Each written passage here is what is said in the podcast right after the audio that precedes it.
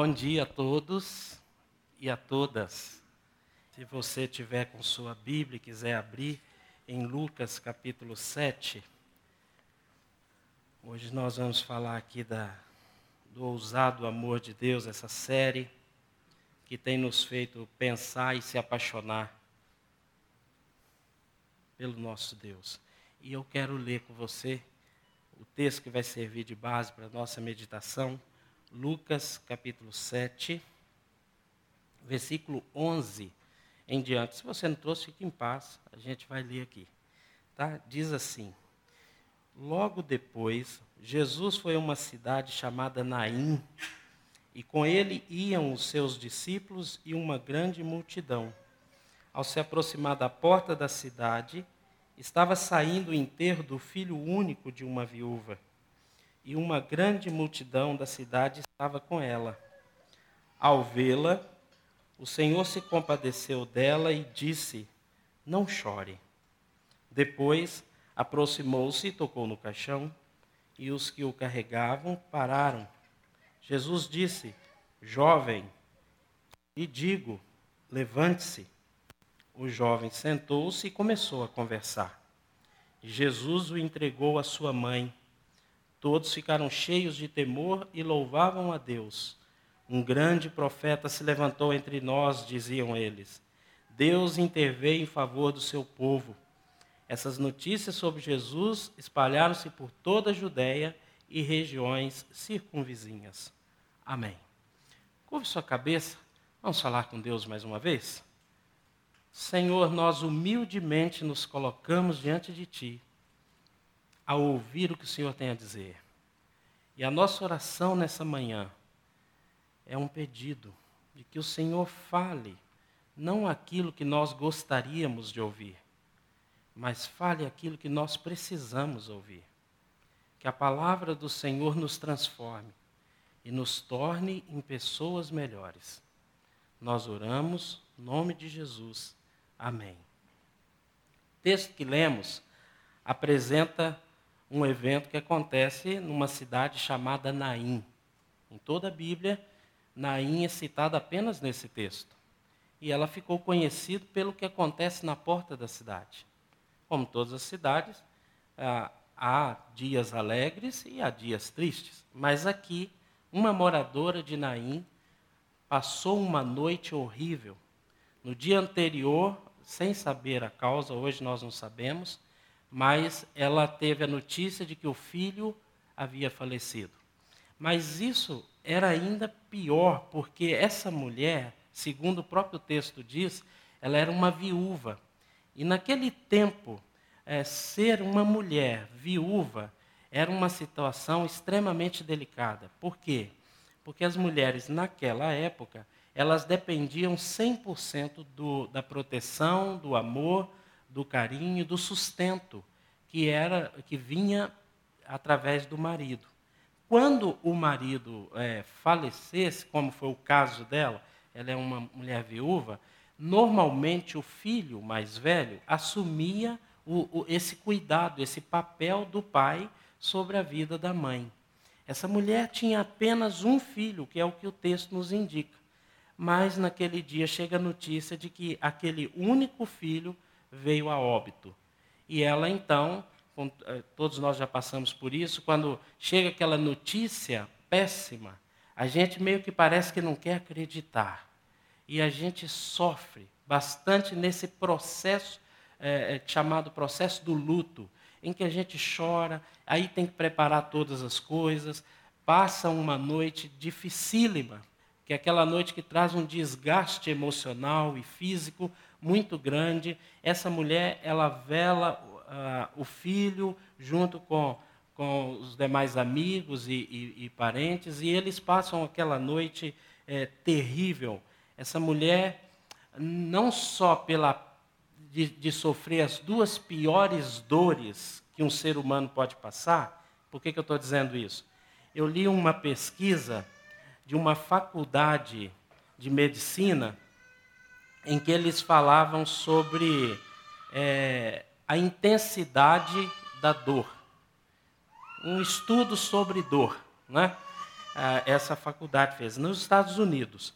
E aí eles chegaram a uma conclusão, não sei como, de que existem é, da, as duas piores dores que alguém pode passar como ser humano.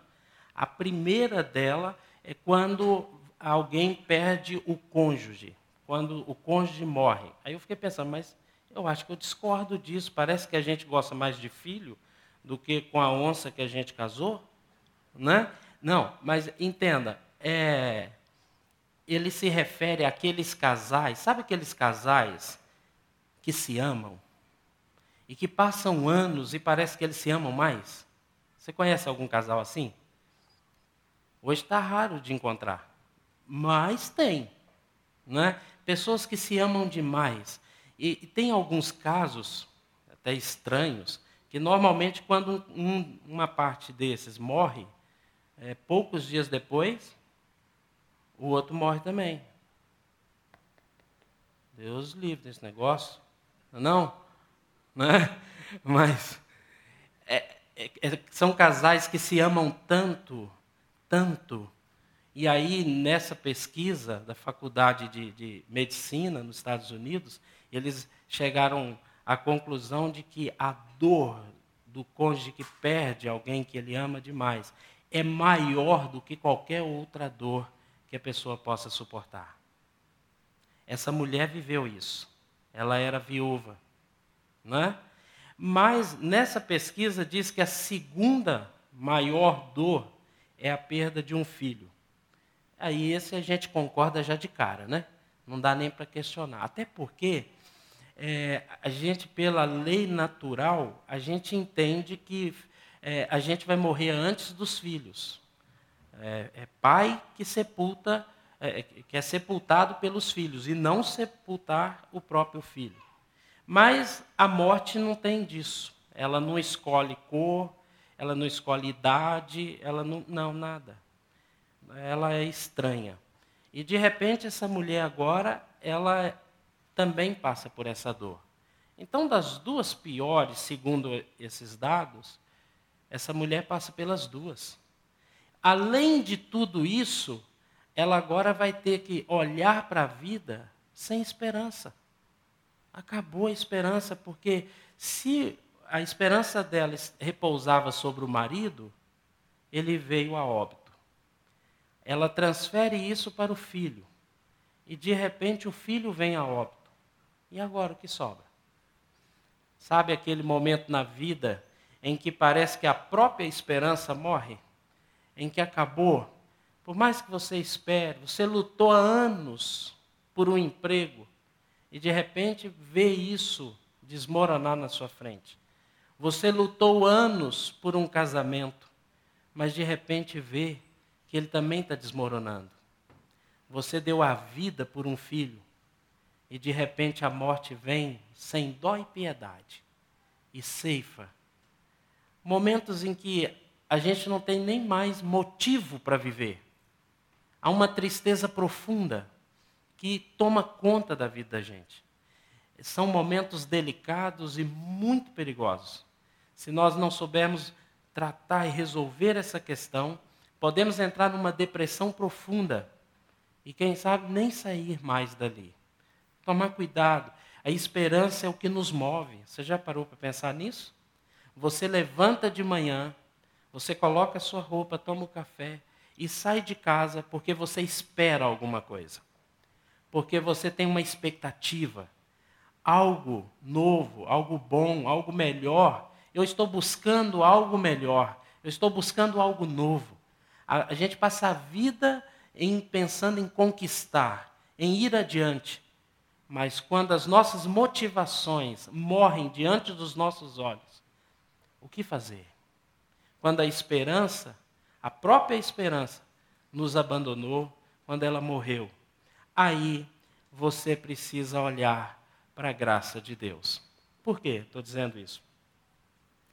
Quando a gente olha para a porta da cidade de Naim, no dia depois em que aquela mãe recebeu a péssima notícia de que agora é, é, o filho havia falecido, você vê a narração dizendo que há um encontro na porta da cidade.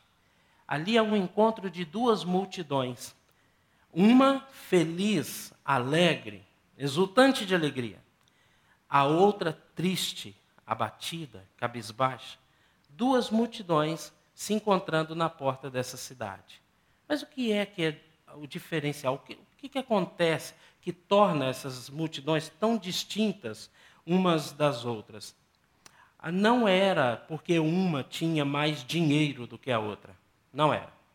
O que motivava, o que, que destacava, as características que estavam entre uma multidão e outra, não era isso. Não é porque um tinha mais dinheiro. Não é porque uma multidão tinha mais cultura do que a outra. Também não era. Não era porque uma era mais estudada do que a outra. Não, não, não. Não é porque uma falava mais do que a outra. Também não era isso. Não é porque uma tinha mais saúde do que a outra. Não. Então qual era a diferença? A diferença era para quem estavam olhando. A multidão que está saindo de Naim tem como referência um morto. Eles estão olhando para um caixão. Eles estão indo a passos largos num caminho que vai até o cemitério. As expectativas deles é de um túmulo a morte é certa. Eles estão celebrando a morte. Então por isso choram. Não há expectativa. É uma multidão sem esperança, onde tudo acaba num túmulo, onde tudo acaba com a morte. Por isso essa multidão está triste. Do outro lado, uma multidão que está entrando na cidade. Você vai encontrar uma multidão feliz, exultante, vibrante, cheio de expectativas, cheios de alegria, de esperança. Sabe por quê? Porque eles estão olhando para uma pessoa. Uma pessoa viva, alguém que, por nos amar demais e ser ousado nesse amor, resolveu se fazer homem e de andar como homem e viver como homem, mesmo sendo Deus. Eles olhavam para Jesus. No caminho de Jesus, a alegria é uma certeza. A esperança é algo que jamais morre. Então, essa multidão que está entrando, ela, ela é vibrante, porque ela olha para um Jesus que não conhece limites, não tem impossível para ele. Então, são duas multidões distintas, que naquele dia encontram-se na porta da cidade de Naim e aquele encontro se torna tão especial que hoje, quase dois mil anos depois, estamos nós aqui falando exatamente do que aconteceu ali. Já parou para pensar? Um evento que marcou toda aquela cidade. Mas não só a cidade, marcou a vida daquelas pessoas. Era algo que jamais cairia no esquecimento porque o nosso Deus, quando faz coisas na vida da gente, não marca só a vida da gente, mas marca a vida de todo mundo ao nosso redor. A história vai além, alcança outros e transmite vida a outros que às vezes podem estar desanimados e angustiados. Então havia ali duas multidões, cada uma olhando para uma realidade diferente e tendo essa reação diferente. Mas o que acontece quando as duas se encontram?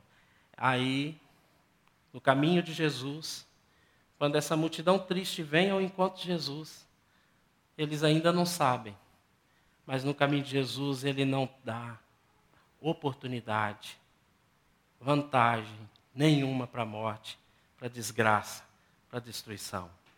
Casamento pode estar péssimo, mas se você entrar no mesmo caminho de Jesus, se você encontrar Ele, o ousado amor dele vai renovar sua esperança. E aí, essa multidão encontra com a graça de Deus, com a bondade do Senhor que muda uma realidade. Quando você olha para esse texto, nesse encontro, a pergunta a ser feita é: o que fez Jesus? O que faz Jesus quando encontra alguém que perdeu o marido, que perdeu o filho, que não tem mais esperança e que agora a ideia é ir para o túmulo e ali meio que é, sepultar a si mesmo, porque não tem mais expectativa de viver e de lutar por que quer que seja. E entre nós, né, gente? A gente luta nessa vida, basta viver um pouquinho, e a gente percebe que a gente não luta por mais conforto. A gente luta por estar mais com a família. A gente luta por mais amor. A gente luta por ser aceito, por ser amado. O que a gente mais deseja nessa vida é ser aprovado. Você já observou isso?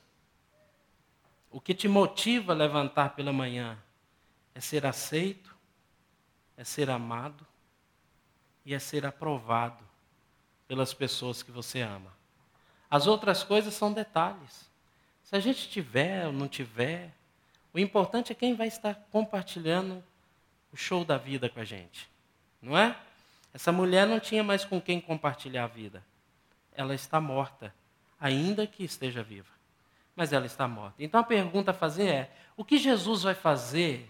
O que, que ele faz quando encontra uma pessoa nessa situação em que a própria esperança tem abandonado? E aí Jesus aqui ele dá alguns passos. O primeiro, ele sente compaixão. O texto diz que ele sentiu compaixão. Ele se aproxima, ele identifica a mãe. Ele vai ao encontro da mãe. E ele fala uma coisa que só alguém ousado poderia falar. Quem é, em sã consciência, numa situação dessa, chegaria para a mãe e fala assim: não chore. Você teria coragem? Eu já fiz muitos velórios. Mas em nenhum deles eu disse para as pessoas não chorar. Pelo contrário, chora. Faz parte do processo de luto chorar. Você tem que chorar. Você tem que pôr isso para fora. Você tem que lavar a alma. Tem que chorar. Mas isso é o Ronaldo Carlos de Araújo, macho maduro, humano, falho, e que não tem poder nenhum em si. Mas Jesus, ah, nós estamos falando de outra pessoa. Nós estamos falando de alguém muito superior. E ele chega para a mãe, ele a abraça. Gente, um abraço faz tanta diferença quando você está para baixo. Hoje eu cheguei aqui desesperado por dentro, pensando, meu Deus, vou falar para aquele povo de novo. Vocês não fazem ideia do que é estar tá aqui em cima. Aí o Antônio me deu um abraço aqui, orou comigo. Cara, isso faz uma diferença. Jesus faz isso com aquela mulher, ele abraça ela, como dizendo assim: Eu sei a sua dor. E ele diz para ela: Não chore, eu vou renovar sua vida, eu vou mudar a sua vida. Não chore. Ele simplesmente abraça. Uma expressão de alguém que sabe o que é sofrer. E ele diz: Eu mudo isso. Por isso, você não terá motivos para chorar. De tristeza, não. Você vai poder até chorar, mas de alegria, porque é assim, né? Mulher chora ou alegria ou tristeza quando está chorando. Você tem que perguntar para saber o que, que é. Mas Jesus a abraça. Mas Jesus não faz só isso, ele faz mais consola, sente compaixão, consola, do jeito que eu acabei de falar aqui. Ele se compadece de sentir o que ela está sentindo. O texto diz isso: o Senhor, vendo, se compadeceu, teve compaixão. Mas ele não só isso, ele vai em direção à mãe, ele a abraça e dá-lhe a palavra de conforto. Mas ele fez uma coisa de gente que é louca por amar ele, naquele tempo, qualquer líder religioso em sã consciência, sacerdote, profeta, qualquer um, jamais tocaria num caixão. Porque fazer isso significava se tornar imundo, impuro. Sabe o que Jesus faz? Ele é louco, gente. Ele, é ele tem um amor muito ousado. Ele vai e toca no caixão e para o cortejo. Quem faria isso? Imagina você está num velório, indo a caminho do túmulo sepultar alguém, e aí chega outro e põe a mão no caixão e fala: Para. Naturalmente, alguém já ia chegar, está doido. Está pensando o que da vida? Não é? Mas ninguém fala nada. Todo mundo percebe que aquele cara é diferente. Tem uma coisa ali. E ele toca o caixão. Esse simples ato de Jesus tocar o caixão tem muito significado. Significa que ele está transferindo a sua tragédia para ele, a sua miséria para ele, a sua dor para ele. Eu estou assumindo a sua desgraça. E é interessante porque Jesus certa vez diz assim: é, Vinde a mim, todos os que estáis cansados e sobrecarregados, e eu vos aliviarei. Aprendam de mim, que eu sou manso e humilde de coração, e vocês encontrarão descanso para as vossas almas. Quando Jesus toca o caixão, é um convite dizendo: deixa essa desgraça da morte sobre mim, essa dor sobre mim. Eu assumo isso no lugar de vocês. Ele troca de lugar. Eu quero te dar a paz que você precisa. E eu quero sofrer a sua dor, pagar o preço da sua miséria, da sua desesperança Confie em mim. Não é fantástico? O Senhor toca o caixão e para aquele cortejo, porque no caminho do Senhor a morte não tem vez. No caminho do Senhor a desgraça encontra seu fim. No caminho do Senhor a esperança é renovada, porque Ele nos ama de uma forma ousada. Ele não só nos ama, mas Ele é ousado nisso. Ele está disposto a fazer loucuras porque ele ama você. Ele amou aquela mulher, ele amou aquele rapaz, ele amou aquela multidão. Mas ele fez mais ainda. Ele trouxe de volta a própria esperança. Sabe o que eu fico pensando? Você já foi em algum velório e pensou assim: já pensou se esse cara levanta? O que, que você faria?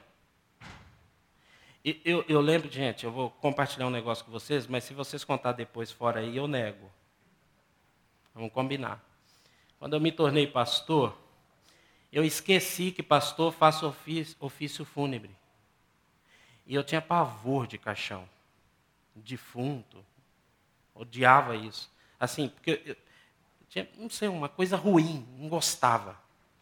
Não gostava. Aí me tornei pastor, alguém morreu, e quem é que tinha que fazer o ofício fúnebre? Ai, como eu odiei ser pastor aquele dia. Eu falei, ah, não, senhor. Comecei a ligar para alguns colegas para ver se alguém né, fosse lá quebrar o galho. Mas ninguém podia, eu tive que ir. Cheguei lá, eu não sabia o que fazer. Se eu ficava, como eu não frequentava muito velório, porque eu não gostava, eu não sabia onde o pastor ficava. Se é na cabeça do defunto lá, se é no meio, se é nos pés ou se é do outro lado. Aí, na dúvida, fiquei no meio. E eu lá, falei, meu Deus do céu, e agora? Gente, na boa, você acredita que aquele defunto soltou gases? Eu parei o sermão na hora. Eu acabei com o sermão ali no meio mesmo. Falei, então, vamos orar aqui. E eu fiquei com medo, eu não sabia que defunto, dependendo do caso, ele solta gases. E eu achei que estava era vivo. O desespero danado que eu bati naquele momento. Deu uma vontade de ir embora, eu terminei a oração rapidinho, fui saindo, falei, vai que está vivo mesmo, né? Eu não quero estar tá lá para dar a mão, seja bem-vindo, não vai ser eu, não. Mas você já imaginou? Jesus está indo ali, vem o defunto, ele intervém e ele, ele diz para o morto: esse cara é louco. Ele ora para um defunto. Defunto tem condição de ouvir alguém? Ele está morto, senão não é defunto. Se ele ouvir, é como dizia lá em Minas, Curis credo, esse troço. Não é? Mas Jesus dá uma ordem para alguém que está morto. E ele fala assim: jovem, eu te ordeno, levanta. Se coloca no lugar do jovem. De repente você está morto, de repente você volta à vida. Hum? Aí você lembra de toda a responsabilidade, a vida difícil. Você, ah, não, vou continuar morto. Você pode pensar assim, ah, ele não teve opção, pastor, teve. Igual aquele cara que estava cansado, não queria trabalhar, sendo sepultado. Ele falou, gente, eu não aguento mais viver, eu quero, quero morrer. Então comprou um caixão, deitou lá e falou, me enterram, por favor. O cara doido. Aí o povo pegou, levando ele para o cemitério, passou um outro e disse, mas o que está acontecendo? Quem que morreu? Não, não morreu não, é que o cara está suado com a vida aqui, quer ser sepultado. Falou assim, mas qual que é o, o, problema dele? Ah, ele falou que não tem dinheiro nem para comer. Ele falou, não tem problema, eu, eu falo com ele aí que eu dou um saco de arroz para ele. Cara levantou lá do caixão, olhou para ele e falou, com casca ou sem casca? Eu vou com casca. Então, então o enterro. Isso é hora de contar piada, né? Mas a questão é: aquele jovem ouve a voz de Jesus e se coloca de pé, mais do que isso. A Bíblia diz que ele começa a falar. Ele começa a falar, falar, falar, falar. O que? Eu não sei. Mas você já imaginou a reação da mãe? Quando viu que a esperança que havia acabado agora está de volta? E a, e a Bíblia é clara em dizer assim: Jesus tomou o jovem e o entregou à sua mãe. Glória a Deus por isso. Isso é coisa própria de Jesus. Ele restaura a esperança onde já morreu, onde já acabou. Não tem mais esperança. O casamento acabou, pastor. A empresa já faliu. O dinheiro acabou. A saúde se foi. Eu não tenho mais motivo para viver, pois hoje, em nome de Jesus, eu estou aqui para dizer para você que Jesus faz de novo. Ele renova nossa esperança, ele dá motivo para viver, se você tão somente olhar para ele, confiar nele e ouvir o que ele tem a dizer com a firme decisão de colocar em prática o que ele está dizendo. Deus ama você. E Ele é ousado. Ele ama demais. Ele é apaixonado por você. E aí, eu quero te fazer aqui três perguntas. Para a gente pensar um pouco. Quando você olha para as duas multidões encontrando-se na porta de Naim, qual que é a sua? É aquela que está celebrando a vida enquanto está entrando com Jesus? ou aquela que está saindo sem esperança? Hoje, qual seria a sua multidão? A segunda questão é: o que te impede de olhar para Jesus? Porque às vezes você está tão próximo dele ali, mas não está olhando para ele. Continua olhando para o morto. Quando você é convidado a olhar para a vida. Continua olhando para a sua desgraça, para a sua miséria, para aquilo que dá errado, para aquilo que tira a esperança, quando na verdade ele está te convidando assim: olha para mim. Olha para mim, a situação está ruim, mas olha para mim.